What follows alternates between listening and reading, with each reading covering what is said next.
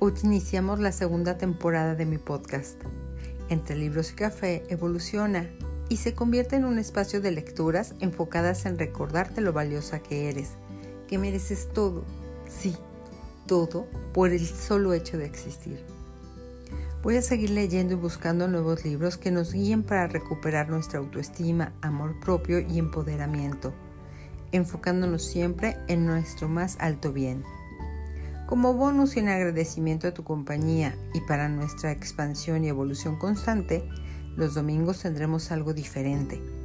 Meditaciones, ejercicios de manifestación consciente, decretos, rituales de amor propio, alguna que otra recetita energética y mucho más. Gracias por escucharme.